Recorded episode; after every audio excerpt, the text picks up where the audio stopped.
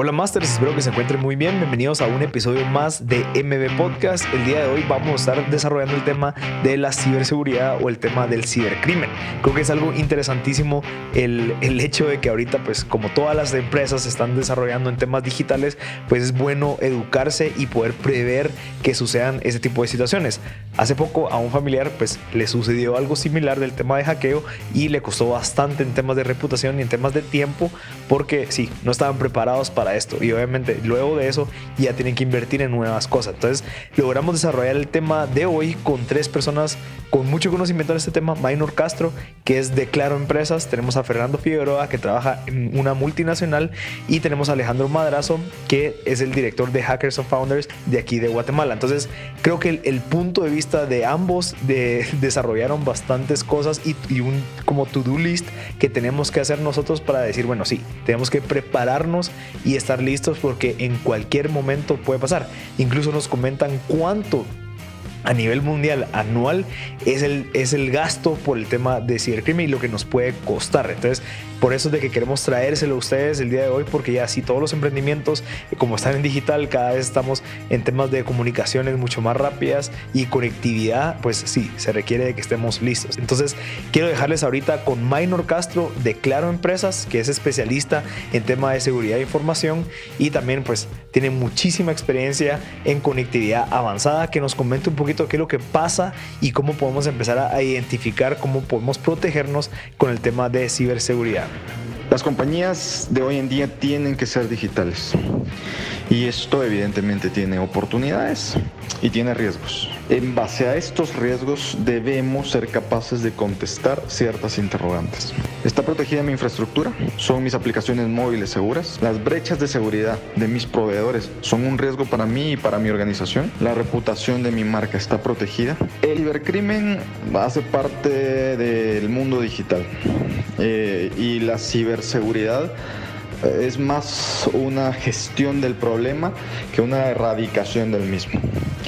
Pues en esa gestión del problema es preciso asegurar mis activos. Por ejemplo, proteger mi perímetro, la protección de mi presencia en Internet, la protección de las aplicaciones críticas para mi organización. Los cibercriminales normalmente buscan atacar tres grandes grupos de vulnerabilidades en las compañías. Vulnerabilidades de privacidad de los datos, es decir, mantener privada información confidencial. Vulnerabilidades de integridad de los datos, es decir, confiar en aplicaciones que son lo que dicen ser. Y vulnerabilidades de disponibilidad de los servicios. Mi presencia en Internet, los recursos que están publicados en Internet estén siempre disponibles. Según el World Economic Forum, el cibercrimen es uno de los más grandes riesgos de la economía actual. Se estima que eh, el cibercrimen costará unos 6 trillones de dólares anualmente para el 2021. Entonces es, es interesante saber qué es lo que buscan atacar los cibercriminales. Estamos hablando de privacidad de datos, integridad de datos, disponibilidad de servicios, que estoy seguro que les han pasado que el tema de, de WhatsApp cuando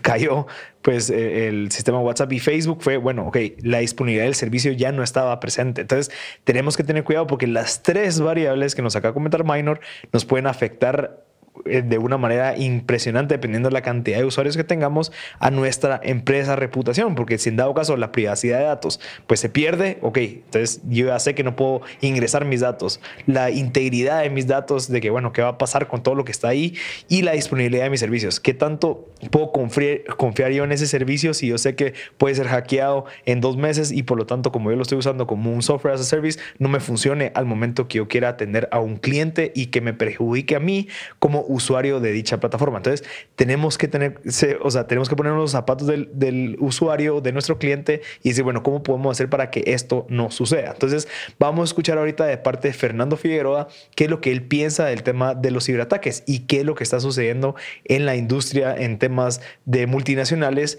y nos va a contar un caso súper interesante del tema de Japón. efectivamente, el tema de cyber attacks muy, muy delicado para compañías transnacionales. Principalmente, creería yo que compañías que tienen basadas sus operaciones en economías desarrolladas están susceptibles a esto. Eh, compañías arriba de 10.000 empleados. Y el tema puede llegar a ser tan serio eh, para una compañía que recientemente pasó en una compañía japonesa, se llama Nikkei. La gente son eh, los masters en el tema de fotografía y, y todo lo que tenga que ver con videografía y ese tipo de industria. Tuvieron un ataque y los hackers cuando robaron la información de la compañía llegó a tal punto que estaban pidiendo una cantidad fuerte para devolverle la información a la compañía. El ataque creo que fue, o sea, fue como una amenaza de cerca de una semana. Realmente no, no salió público cómo resolvió el tema internamente la compañía, pero te puedo decir que en la bolsa de Japón la compañía perdió valor en su acción más o menos como de un 5 u 8%, lo cual es fuertísimo eh, para cualquier inversionista. Que directamente esto no estaba ligado al performance de la compañía, sino más bien a que les habían robado la información. No era que la compañía hubiera empezado a hacer malas decisiones, sino simplemente no tenían cómo operar porque tenían todos sus sistemas bloqueados.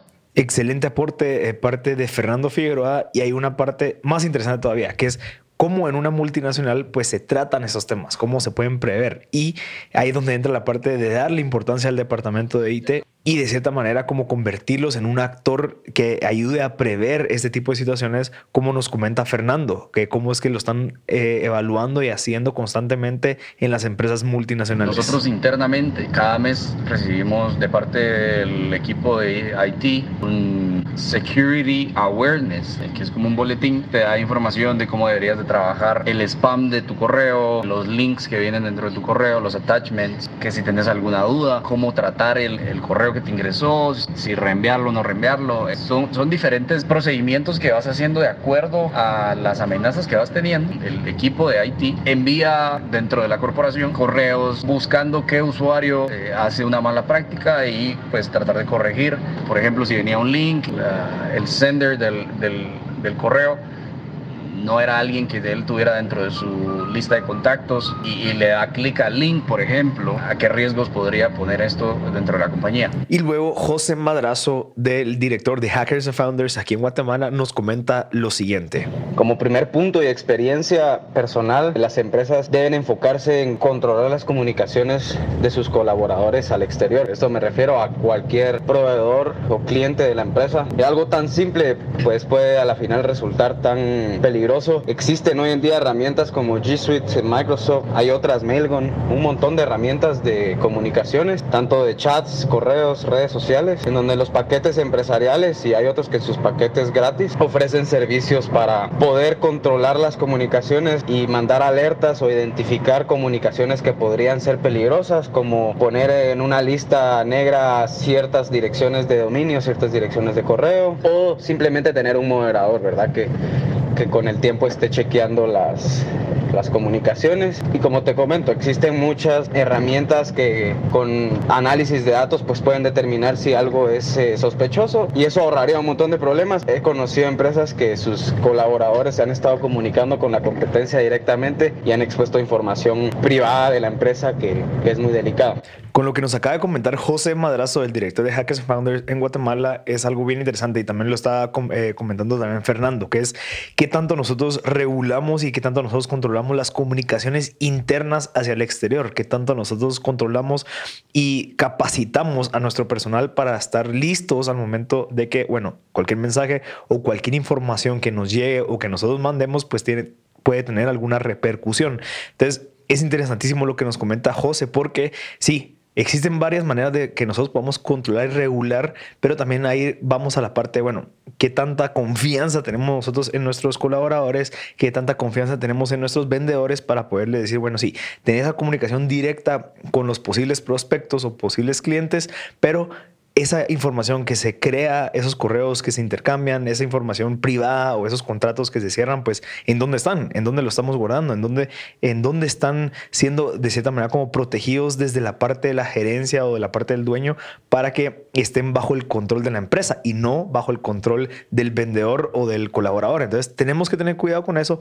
Eso ya va a una parte un poquito más interna de valores y principios de la empresa, pero ya viéndolo en la parte técnica, bueno, ¿cómo podemos hacer nosotros para poder recuperar todos esos correos cuando eh, desafortunadamente pues la persona de ventas o la persona que manejaba la cuenta se va para evitar que esa persona pues se lleve esa información que después eh, lo pueda llevar a la competencia o lo pueda llevar al, próximo trabajo en el cual él eh, encuentre, ¿verdad? Entonces Eso pasa muy seguido cuando vienen vendedores y nos damos cuenta de que sí, pues traían una cartera de la empresa pasada porque nunca hubo una regulación entre esa información. Entonces, si se dan cuenta, hay diferentes tipos de eh, acceso a nuestra información privada y es una por medio de, de links externos o ataques externos y otra es ataques internos hacia afuera. Otra cosa que no es tanto con las comunicaciones, pero sí con estas herramientas empresariales que te comento de Google, Microsoft, eh, Atlassian, eh, Salesforce, hay un montón, un sinfín de herramientas gratis y pagadas, obviamente las pagadas ofrecen más beneficios. Puedes eh, tener un backup de, de los archivos de tus colaboradores, por ejemplo, un Google Drive, algo tan simple como un Google Drive empresarial, pues el día que, que, tu colaborador ya no esté o que decida irse o que pase algo inesperado, el administrador de la cuenta pues puede recuperar esos datos, ¿verdad? Cosas importantes, pues los vendedores normalmente tienen muchos datos de, contacto y es tan peligroso que se lo lleven o que, que la empresa se quede sin, esos, sin esa información. Entonces podemos entender de que hay varias eh, maneras y como oportunidades para ciberataques hacia nuestra marca o hacia nuestra empresa, que es la privacidad de datos, integridad de datos y disponibilidad de servicios.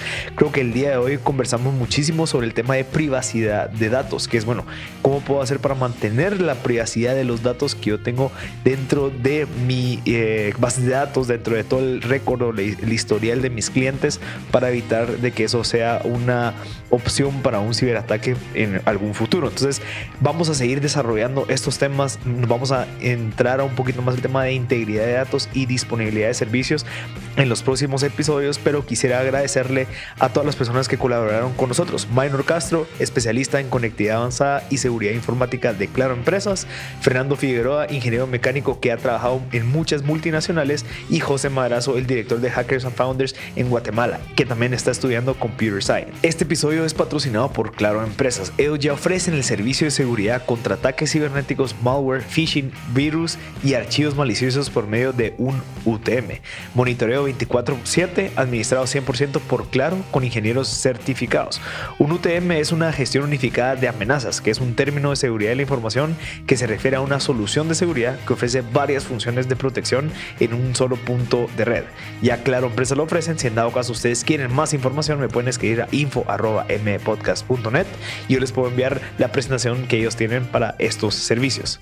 Así que ya no les quito más el tiempo, espero que se hayan disfrutado este pequeño concepto de temas de, ciberseguridad y de Internet avanzado y seguro. Vamos a estar desarrollando estos temas, como les dije, en los próximos tres lunes y van a ir recibiendo sorpresas como estas pequeñas consumibles en de 15 minutos para poder aprender algo nuevo. Así que espero que les haya gustado, recuerden de compartir y si en dado caso saben de que a alguien les puede servir esto, pues sería buenísimo que lo invitaran a escuchar este episodio. Espero que les haya gustado y este es M Podcast.